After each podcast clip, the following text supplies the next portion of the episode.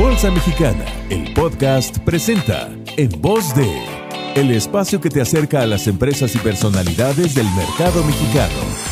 Somos la Bolsa de México. México cuenta con más de 95 millones de personas adultas, es decir, personas con 18 años en adelante. De este segmento de población, 49% tiene al menos una cuenta de ahorro y solo el 33% tiene al menos un crédito. Estos datos nos dan una perspectiva general sobre la existencia de áreas de oportunidad en relación con el ahorro y más aún respecto del crédito para la población mexicana. Y es que, en la actualidad, es esencial que una persona tenga acceso a productos y servicios financieros. El tener infraestructura para realizar y recibir pagos, contar con un lugar para el ahorro formal, la posibilidad de contratar un crédito y por supuesto tener opciones para invertir, pueden hacer que las personas tengan un mejor uso de sus recursos y tengan soluciones financieras cuando lo necesitan para así lograr su beneficio financiero. Ahora bien, en la actualidad, los bancos comerciales son las instituciones que más financiamiento otorgan entre la población, por lo que han sido parte de las soluciones de acceso al crédito que demanda la población. También han invertido y han desarrollado infraestructura para que podamos realizar transacciones agilizando el ciclo económico de ciudades y comunidades.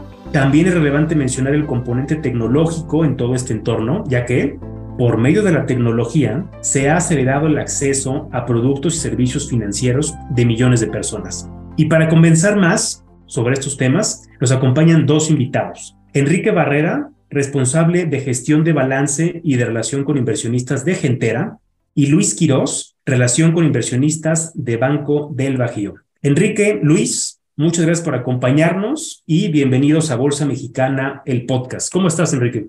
Hola, Juan Manuel. Muy bien, muchas gracias. ¿Tú cómo estás? Gracias por la invitación y gracias a Luis también por compartir este podcast junto con nosotros. Gracias a todos. Al contrario, Enrique, gracias a ti por tu tiempo. ¿Y cómo estás, Luis? ¿Qué tal, Juan Manuel? Muchas gracias por la invitación. Aquí emocionados de hablar con todo el auditorio que escuche el podcast y conversar un poquito de cuál es la oportunidad aquí. Como mencionaban, México es un país que que hay mucho por hacer de inclusión financiera, ¿no? Pues justo me gustaría empezar contigo, Luis, y, pero ¿por qué no empezamos por, la, por el principio, por la introducción? Cuéntanos de manera general quién es Banco del Bajío. Claro que sí, Juan Manuel, mira, con mucho gusto. Banco del Bajío es una institución de banca múltiple, la cual al día de hoy es el octavo banco más grande del sistema y el tercero más grande controlado de manera local. Sobre todo cuando lo medimos por tamaño de cartera, la cual más o menos para Banco del Bajío ronda alrededor de los 225 mil millones de pesos. Banco del Bajío nació en 1994, justo en la crisis del tequila, en León, Guanajuato. Actualmente el banco tiene presencia nacional en 29 de las 32 entidades del país, aunque con un mayor peso en el centro y en el norte.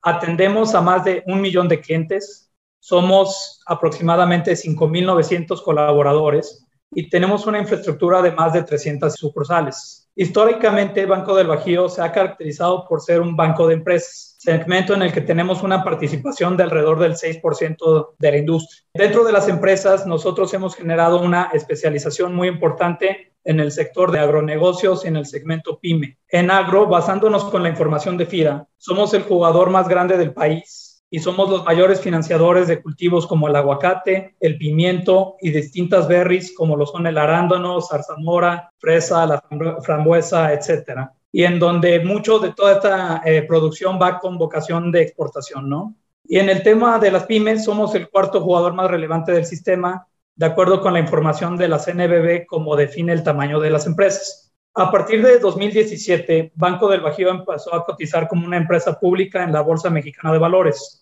Alrededor del 60% del accionariado del banco flota en el gran público inversionista. Somos de las empresas más bursátiles de México y formamos parte de los principales índices que siguen tanto al país como a la región. Muchas gracias, Luis, por la, por la introducción y sí han sido un claro ejemplo de cómo hacer bien las cosas en el mercado y también en el mercado, en el mercado bancario. Luis, ahora me gustaría ir eh, contigo, perdóname contigo, Enrique, para que nos contaras lo mismo, pero de Gentera. Platícanos, ¿quién es Gentera? Muchas gracias, Juan Manuel. Y bueno, ahora bien, la historia de Gentera, ¿no? Pues la historia se remonta hace más de 30 años, 32 años, ¿no? 32 años que llevamos ofreciendo servicios y productos financieros a segmentos de la población subatendidos y que principalmente en el pasado no tenían acceso a estos productos. Desde nuestro origen, siempre hemos sido una institución con un muy fuerte sentido de propósito y con una alta vocación social y muy importante, con un alto sentido humano. De hecho, nuestros primeros 10 años de historia tuvimos la figura de ONG, figura sin fines de lucro, y más adelante fuimos evolucionando hacia ser una SOFOR, primero en el año 2000, después en el año 2006 un banco, más adelante listarnos en la Bolsa Mexicana de Valores en 2007, en 2010 creamos la holding que hoy es Gentera, y hoy somos una compañía con presencia en México y Perú. Es importante señalar que el haber empezado como una ONG sin fines de lucro nos da un ADN social muy fuerte y es algo que nos hace diferente de muchos jugadores y competidores. Y en particular, pues nos pone en una posición muy importante y de mucha cercanía con nuestros clientes, donde siempre buscamos dar un servicio de calidez, con una alta calidad en el servicio a todos nuestros millones de clientes. Hoy Gentera está integrada por Banco Compartamos, la subsidiaria más grande. Está también integrada por Compartamos Financiera en Perú, que es eh, una financiera que va creciendo de manera importante en los últimos 11 años. Tenemos a Terna, que es nuestro broker de microseguros. Tenemos a Yastas, que es el administrador de corresponsales. Recientemente hicimos una inversión en Concrédito, ¿no? a partir del año 2018, en el año 2020 de una participación mayoritaria y actualmente tenemos el 74%. Concrédito es una empresa que está principalmente basada en el noroeste del país y llega a los usuarios finales a través de una metodología más innovadora o diferente, yo les diría, y a través del uso de aplicaciones y herramientas digitales. A través de estas subsidiarias ofrecemos productos de crédito, ahorro, seguros y canales de pagos a millones de mexicanos. Muy importante también señalar, ¿no? Nuestra querida fundación, a través de la cual buscamos generar valor social a través de herramientas de educación, actividades de voluntariado por parte de los colaboradores que formamos parte de Gentera, donación y atención a contingencias de diferente índole que pueden llegar a sufrir las comunidades donde viven nuestros clientes. Importante resaltar que al final del año 2022 atendemos a más de 4.4 millones de personas a través de nuestros diferentes servicios y productos financieros. A través de estos productos buscamos apoyar a nuestros clientes alcance sus sueños al tiempo que promovemos su desarrollo económico y el de sus comunidades. Gracias, Juan Al contrario, Enrique, gracias por la, por la explicación y de nuevo, igualmente, felicidades por el crecimiento y cómo fueron mutando, cambiando a través del tiempo. Y decías ahora un poco de crédito, ahorros, seguros, este, inclusive el tema de la fundación. El, el, el, negocio bancario creo que vale mucho la pena, además de hablar de la importancia, que seguramente en los siguientes este, minutos lo vamos a abordar. Pero también sería muy interesante, Luis, si nos puedes explicar en palabras muy sencillas cómo funciona un banco, o sea, cómo, cómo generan utilidades, ¿Cuál es el negocio básico de un banco? Claro que sí. Muchas gracias, Juan Manuel. Mira, este es un punto muy interesante. La contabilidad de los bancos y de las empresas financieras es diferente al de otras industrias. Por ejemplo, industrias donde se manufacturan productos, donde tienes ingresos por la venta de dichos productos y costos asociados a su producción. Para los bancos es diferente, pero es bastante sencillo de entender. Permíteme dar, dar una breve explicación. Los bancos nos dedicamos de manera tradicional principalmente a dos actividades. Uno es a captar y el segundo es a colocar dinero, ¿no? Los bancos podemos captar dinero a través de depósitos, ya sean a la vista o a plazo, por créditos interbancarios o por la emisión de bonos. Y por el otro lado, usamos ese dinero para invertirlo en activos productivos, es decir, que generen intereses como pueden ser cartera de crédito o también otras inversiones en valores. La diferencia entre el costo de lo que captas, de tus recursos, y en cuánto lo colocas, se le conoce como margen financiero y este es tradicionalmente la mayor fuente de ingresos de un banco. Después vienen las reservas, que los bancos las creamos, porque sabemos que habrá algunos clientes que por diferentes circunstancias no podrán hacer frente a sus deudas. Las reservas dependen del tipo del crédito que se haga. Hay tipos de créditos que son más riesgosos que otros. Cuando a tu margen le quitas las reservas, te quedas con tu margen financiero ajustado. Después vienen los ingresos distintos de margen que los bancos obtenemos por diferentes rubros como son comisiones o por compraventa de activos financieros como lo son divisas, o sea, tipo de cambio y bonos. Al sumar el margen financiero y los ingresos distintos de margen, tenemos los ingresos totales de un banco. A continuación, tienes que restar pues, todos los gastos de la administración del banco, donde normalmente los más importantes son el gasto al personal y el gasto que se hace para mantener la infraestructura de un banco, ya sea digital, sucursales, etcétera. Un banco, entre menos gastos tenga como proporción de sus ingresos, más eficiente es. Al restar los gastos y tus reservas de los ingresos totales, te da la utilidad de operación. Ya por último, descuentas el pago de impuestos y así es como llegas a la utilidad neta, que son lo que tienen derecho los accionistas del banco. Todo está relacionado con el dinero y seguramente la sensibilidad a las tasas y a la disponibilidad del dinero es la materia prima de, de ustedes. Pero en, México, y lo dábamos en la introducción, hay, un reto ahí en términos de inclusión financiera. Es un somos una economía relativamente importante a nivel mundial, pero cuando vemos el porcentaje de mexicanos que utilizan productos o servicios financieros o el crédito, ahorro, inversión, pues ahí los números los podemos ver como un vaso medio lleno, medio vacío, ¿no? Medio lleno de que hay mucho crecimiento y una oportunidad, y medio vacío porque debería ser un porcentaje más alto. Que va muy de la mano con la educación, y eso creo que es importante decirlo. Eh, pero me gustaría, pues, preguntar un poco más respecto a la parte de cómo le hacemos para que más mexicanos y mexicanas tengan acceso a los servicios financieros. Ustedes en Gentera, Enrique, han sido pues atendiendo una, un segmento de la población que no necesariamente ha sido típicamente atendido por los, por los bancos comerciales. ¿Qué hacemos? ¿Cómo podemos mejorar la inclusión en nuestro país?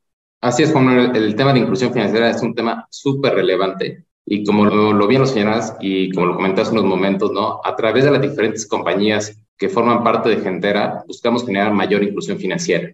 Es una tarea retadora, pero a la vez apasionante. En los más de 30 años de Gentera, hemos sido la puerta de acceso al sistema financiero de más de 13 millones de personas. El esfuerzo de atender a millones de clientes en México y Perú lo hacemos con un gran equipo de trabajo integrado por cerca de 22 mil colaboradores que día a día trabajamos para llevar servicios financieros claros, convenientes y fáciles de entender por todos los clientes. Importante resaltar que nuestras metodologías de microfinanzas o microcréditos, pues muchas de las veces visitamos a los clientes semanalmente, quincenalmente o mensualmente en las comunidades donde viven. Entonces hay un ejercicio también de educación financiera bien, bien importante. En Banco Compartamos en específico, nuestra operación en México, a través de nuestros promotores de crédito, ofrecemos productos de ahorro y crédito a través de la metodología grupal e individual, como lo señalaba hace un momento, y también estos mismos promotores ofrecen seguros. También hemos creado la cultura de seguros eh, en muchos mexicanos y en Perú también.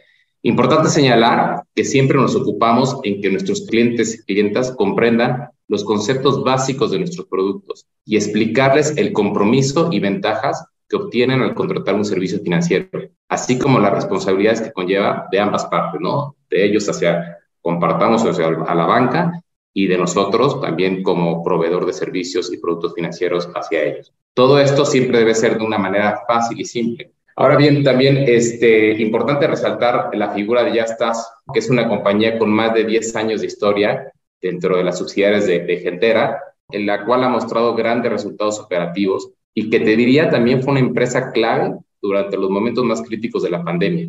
Esto porque resultó ser un canal muy conveniente para que los clientes pudieran hacer pagos de servicios, ¿no? de cualquier índole, ¿no? pagar el teléfono, la luz, etcétera, así como hacer pagos o de servicios financieros, cualquier transacción financiera básica. Hoy a través de Ya Estás tenemos presencia nacional, tenemos cerca de 7 mil afiliados y planeamos crecer de manera más importante en este año 2023. Ya estás en el 2023 ejecutó, para ponerlo en contexto, más de 26 millones de operaciones. Es una red sumamente conveniente, ¿no? de hecho es la segunda red más grande a nivel nacional. Y pues el éxito de estás, yo te diría, se basa en el gran equipo de trabajo de esta subsidiaria, el compromiso de todos nuestros comisionistas que forman parte de la red estás, y también en la conveniencia, ¿no? en su ubicación, estar en zonas rurales, estar en la periferia de la ciudad, donde muchas veces la presencia de sucursales bancarias no es tan relevante o prácticamente inexistente. Entonces, pues es explicar de manera clara a los clientes los beneficios de tener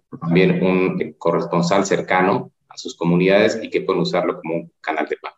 Y, quizás, Enrique, en, estas, en estos lugares que platicas, eh, montar una sucursal o un corresponsal, pues a lo mejor eso se ocupó hace algunas décadas. Hoy en día la tecnología ha permitido que justo en la pandemia, como dabas hace unos minutos la respuesta, pues pudiéramos mantener un poco la economía, los pagos, o que ya tuvieras para tus servicios poder hacer el pago sin la necesidad de salir de tu casa. Pero eso es todo basado en tecnología. En Banco del Bajío, ¿en qué tipo de tecnología se están invirtiendo para dar justo este tipo de soluciones a sus clientes? Claro, mira, el tema digital ha tomado pues un papel, valga la redundancia, angular en la industria, ¿no? Y vemos una carrera por todos los bancos de innovar y de ofrecer cada vez más alternativas a sus clientes. Para Banco del Bajío, la inversión en digital ha sido un eje rector para nuestra estrategia de mediano plazo y hemos venido avanzando de forma muy interesante. Primero, todas las inversiones que se han hecho en la experiencia del cliente que ofrecemos tanto para empresas como para individuos se basan en dos conceptos. Uno es primero la autogestión, es decir, que el cliente tenga la opción de satisfacer sus necesidades en canales no asistidos, como lo son la web, el teléfono móvil y los ATMs. Eh, el segundo es la omnicanalidad, es decir, que el cliente pueda hacer uso de canales no asistidos o sí asistidos, como lo son las sucursales y el call center, con la misma eficacia y con comunicación entre los canales. Es decir, un cliente de Banco del Bajío puede empezar un proceso en la sucursal y terminarlo en web o viceversa, siempre dando la opcionalidad y la facilidad al cliente. Ahora, es importante diferenciar la estrategia que se está siguiendo para personas y para empresas. Para personas, eh, aquí en el banco en 2019 trabajamos en el desarrollo y la implementación. Desde 2019 lo hemos estado trabajando en la implementación de una nueva app con un look and feel que es renovado y teniendo como principal eje la facilidad del uso y la estabilidad en el servicio. Aquí lo que hemos hecho es voltear a ver lo que hay en el mercado y hemos implementado las funciones que los usuarios más valoran. Por otro lado, el tema de las empresas, dado que históricamente en Banco del Bajío hemos sido un banco de empresas, es donde hemos buscado tener los mayores diferenciadores. Aquí lo que buscamos es la flexibilidad y la facilidad de uso como ejes, de manera que seamos la opción de preferencia para las pymes y las tesorerías de las empresas grandes con las que trabajamos. Aquí voy a contarles algunos ejemplos de, lo que hemos venido desarrollando. ¿no? Identificamos que el pago de nóminas es un journey muy relevante para las empresas y que cada banco tiene un layout diferente para poder realizarlo. De manera que si te quieres cambiar de banco, dependiendo del tamaño que tengas, pues tienes que hacer un desarrollo nuevo para generar los layouts y que tu banco pueda leer tus archivos y, hacer la dispersión de nómina. Lo que nosotros hemos hecho es que nosotros nos adaptamos al layout y no al revés. Buscamos en desarrollar una herramienta donde la empresa precarga en web el archivo y se sube, de manera que el usuario solo tenga que validarlo. Y ese ha sido totalmente un caso de éxito. Otro caso es el tema de Bagionet Divisas,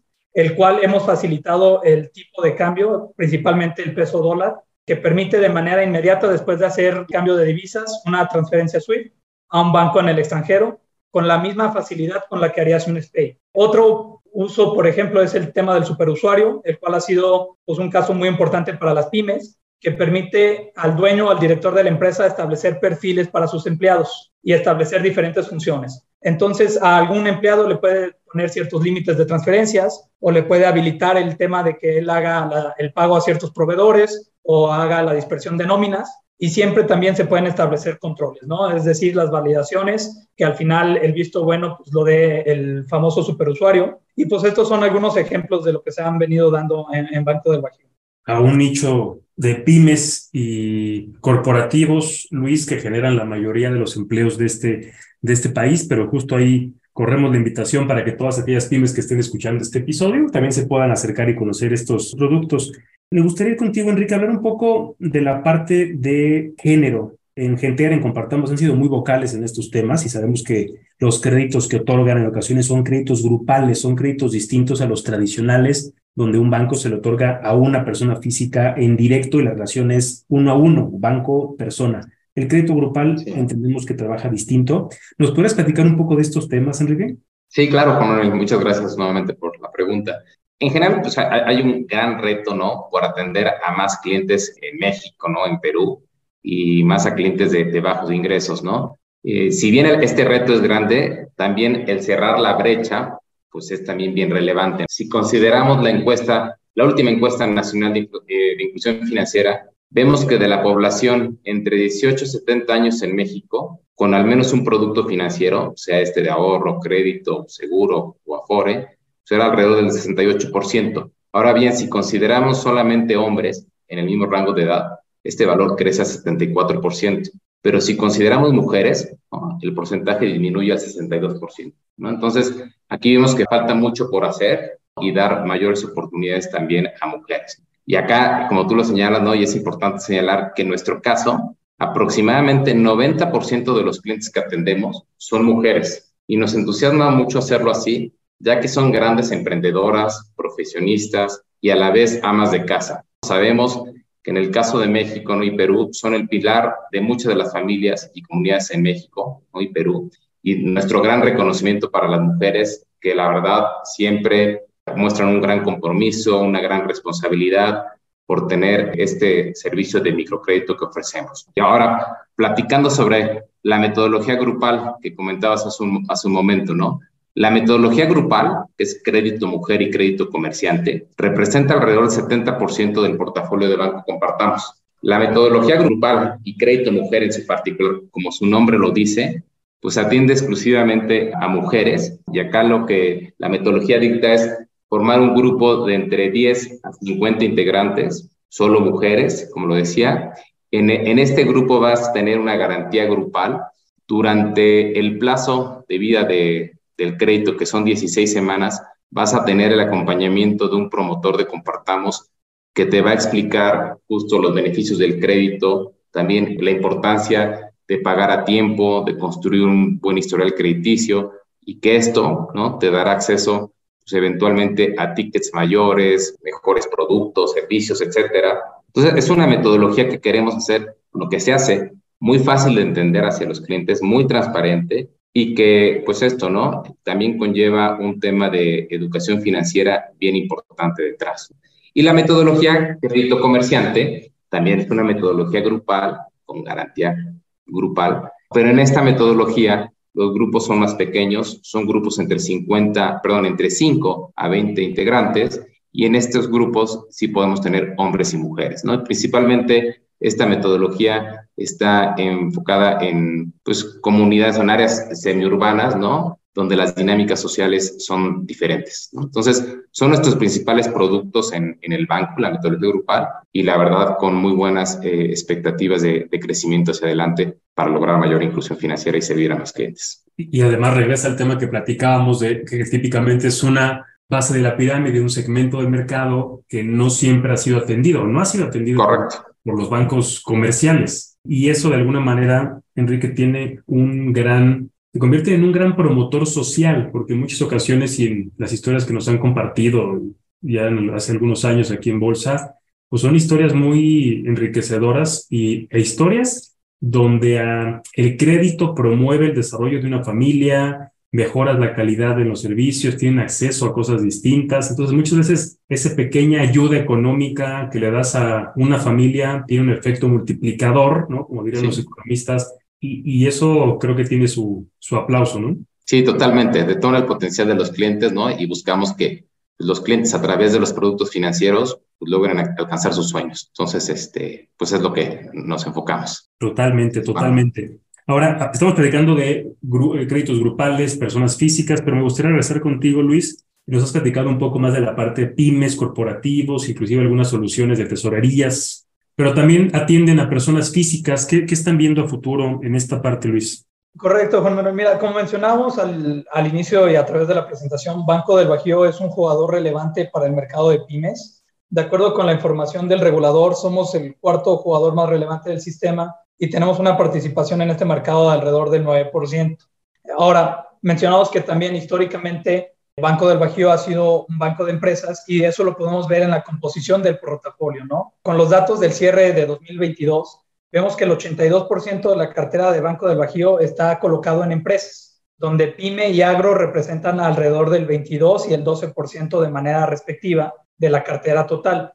Por otro lado, tenemos crédito a gobierno también que representa un 10% de la cartera, crédito a otras entidades financieras que representa alrededor de un 4% y crédito a consumo y a hipotecas que representa alrededor de un 2% cada uno, ¿no? Es importante mencionar también, nomás para términos de comparación, que el sistema mexicano, a diferencia de sistemas bancarios en países más desarrollados, tiene una mayor exposición en general al tema de crédito comercial, es decir, crédito a empresas más gobierno más crédito interbancario, que en el caso del sistema mexicano es alrededor del 60% de la cartera del sistema, está en estos tres segmentos. Ahora bien, como mencionamos, Banco del Bajío históricamente ha sido un banco de empresas, pero también tenemos muchos clientes que son individuos.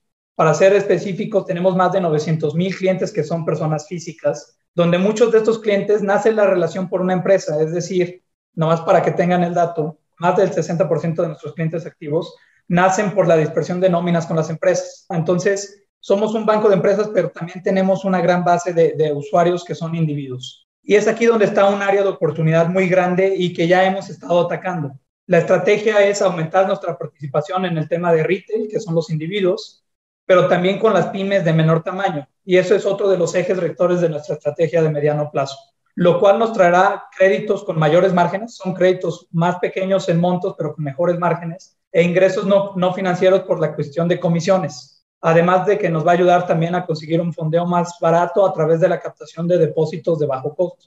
Para lograrlo, nosotros hemos venido invirtiendo en herramientas y en inteligencia de datos para poder hacerlo con una buena calidad de cartera como el banco lo acostumbra, ya que es muy diferente dar crédito a las empresas donde se analizan estados financieros a dar préstamos a personas o a pymes muy pequeñas donde no se tienen estados financieros, ¿no?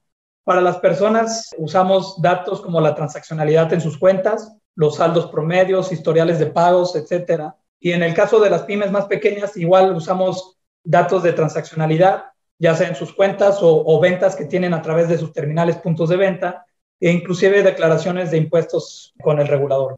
Perfecto, Luis. Bajando un poco a, a un segmento distinto, más personas físicas y pymes de un nivel quizás inferior para tener mayor mercado, que buena falta le hace el crédito y promueve mucho más la, pues la inclusión. Y, justo me gustaría preguntarte, Enrique, de este tema. ¿Cómo logramos o cómo logran desde Gentera poder mejorar o afrontar a los retos para que México sea un país donde disminuya el desconocimiento bancario, financiero y poder tener mayor pues, penetración del crédito y con este efecto positivo que ya platicamos hace unos minutos? Sí, gracias Juan Manuel. Creo que hay diferentes retos para lograr mayor inclusión financiera en México, ¿no? Entre otros, uno, pues e-, es un mayor esfuerzo por generar entre todos una mayor justo educación financiera. Y cuando me refiero a todo, es claramente pues, desde el sector financiero, bancos, financieras, ¿no? Pues, todos los que estamos dedicados en este sector, instituciones académicas, diferentes organismos civiles y de gobierno, y en general la sociedad, ¿no? Para que exista un mayor entendimiento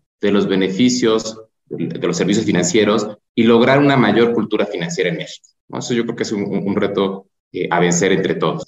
Bien, considero que ha habido también avances importantes en las sociedades de información crediticia, pero quizá podría todavía tener más información, ¿no? Entonces podríamos hacer mejor uso de esa información en la sociedad de información crediticia. Mayores soluciones tecnológicas y que éstas sean fáciles de entender y usar por los clientes y usuarios, ¿no? Este, de los servicios financieros. También importante la mayor conectividad, cobertura móvil o de datos en México para así poder utilizar las diferentes aplicaciones que va desarrollando la banca, ¿no? Las bancas electrónicas, por ejemplo, o las herramientas digitales que los bancos vamos desarrollando, para así llegar a los clientes de una manera más eficiente.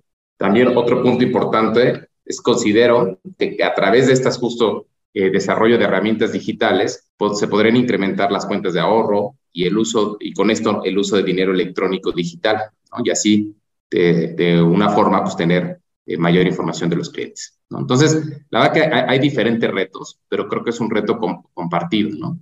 Y creo que todos juntos podemos solucionarlo, ¿no? Y así, de esta forma, poder llegar a cientos de miles o millones de clientes que hoy no tienen acceso a servicios y o productos financieros. Por nuestro lado, ¿no? por el lado de Gentera, seguiremos trabajando para ofrecer más y mejores soluciones y productos financieros a los clientes actuales, así como a los potenciales clientes.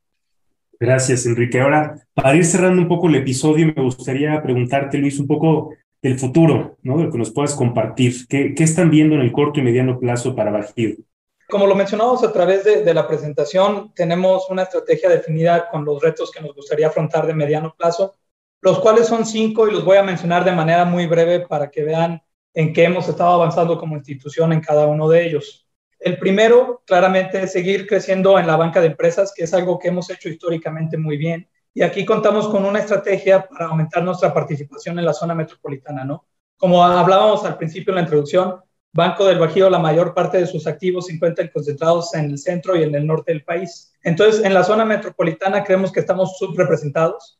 Ahí tenemos alrededor del 2.6% del mercado de crédito y buscamos pues doblar o duplicar esa participación para llevarla a un 5% en los siguientes años y que sea más parecida al 6% que tenemos de participación en el resto del país. El segundo eh, que comentábamos era continuar con la transformación digital, la ciencia de datos y la analítica Y aquí es algo que ya hablábamos, pero de corto plazo estamos por liberar a nivel nacional la apertura de nuestra cuenta Vista, que es la cuenta Conecta, de manera 100% digital y que sea una cuenta nivel 4. Es decir, que tenga límites de depósitos y transferencias que son cercanos a los 200 mil pesos mensuales. Esto es un poco más alto de las cuentas que ahorita tradicionalmente se abren con un onboarding digital. El tercero es crecer nuestra base de clientes, hacer la venta cruzada e incrementar los ingresos distintos de margen. La inteligencia de datos nos ha permitido identificar de mejor manera a nuestros clientes para ofrecerles los productos de manera diferenciada y a la medida. Acerca de nuestros negocios distintos de margen, el negocio de terminales puntos de venta y uso de las tarjetas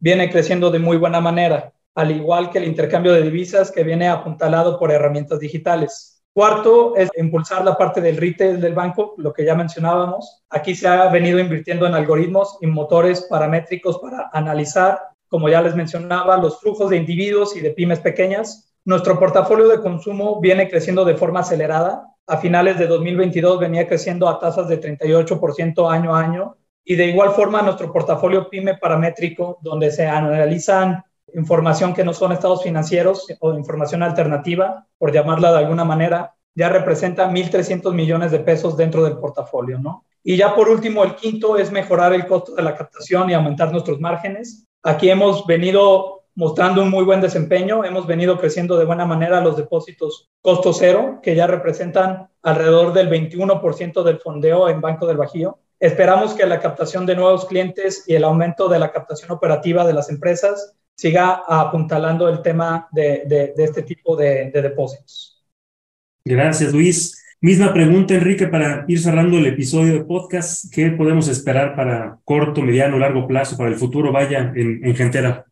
Pues yo te diría, Juan Manuel, y gracias por la pregunta nuevamente, lo que buscamos es seguir transformando, modernizando el modelo de negocio de Gentera ¿no? y sus subsidiarias. Aprendimos mucho en la pandemia, para trabajar de manera remota y atender a nuestros clientes de una forma más eficiente ¿no? y, más digital. Pues queremos eh, que esto ya sea permanente en el tiempo, ¿no? Y por mencionar algunos de los puntos que hemos logrado, ¿no? En este último par de años, desde disminuir el espacio ¿no? en el uso del corporativo al 50%, y esto pues, genera ahorros en el tema de infraestructura. También consolidamos las oficinas de servicio de Banco Compartamos para hacer mejor uso de, de los espacios. Consolidamos aproximadamente 50 oficinas de servicio. En el caso de Concredit, esta nueva subsidiaria del grupo, pues ellos decidieron, o en conjunto decidimos cerrar el 100% de las sucursales que teníamos y de esta forma privilegiar el trabajo remoto y el uso de tecnología para atender a los clientes. En el caso de Perú, hacer mayor uso de la billetera móvil, que ha sido todo un éxito en Perú, en la metodología grupal, prácticamente 60% de los movimientos, de los pagos se hacen a través de este monedero electrónico BIM. Y pues seguir trabajando por desarrollar plataformas y herramientas digitales que nos hagan llegar a los clientes de una manera más eficiente, pero con, siempre con una alta calidad en nuestro servicio. Entonces, yo te diría, así muy breve resumen, es modernizar el modelo de negocio de Gentera para hacerlo más eficiente y siempre buscando hacer más tecnología, pero siempre, siempre con un alto sentido humano es muy coherente con la introducción del episodio cuando nos contaban, nos contaste que arrancaron como una ONG, entonces hace todo el sentido del ciclo. Pues yo les quiero a ambos agradecer mucho su tiempo, muchas de las personas que nos escuchan en el podcast, además de que seguramente han aprendido o hemos aprendido aún más de la industria bancaria en este episodio, pues al final del día también se pueden invertir en las acciones. Para el caso de Banco del Bajío, la clave es B Bajío y para invertir en Gentera, o como muchos lo conocemos, compartamos la clave de concesión Gentera. Muchas gracias, Luis. Muchas gracias, Enrique. Que tengan muy buena tarde. Al contrario, muchas gracias y buenas tardes a todos. Muchas gracias, Juan Manuel. buenas tardes a todos y muchas gracias a todos los que escuchan el podcast. Que tengan buen día. Hasta luego. Gracias a ustedes. Que estén muy bien.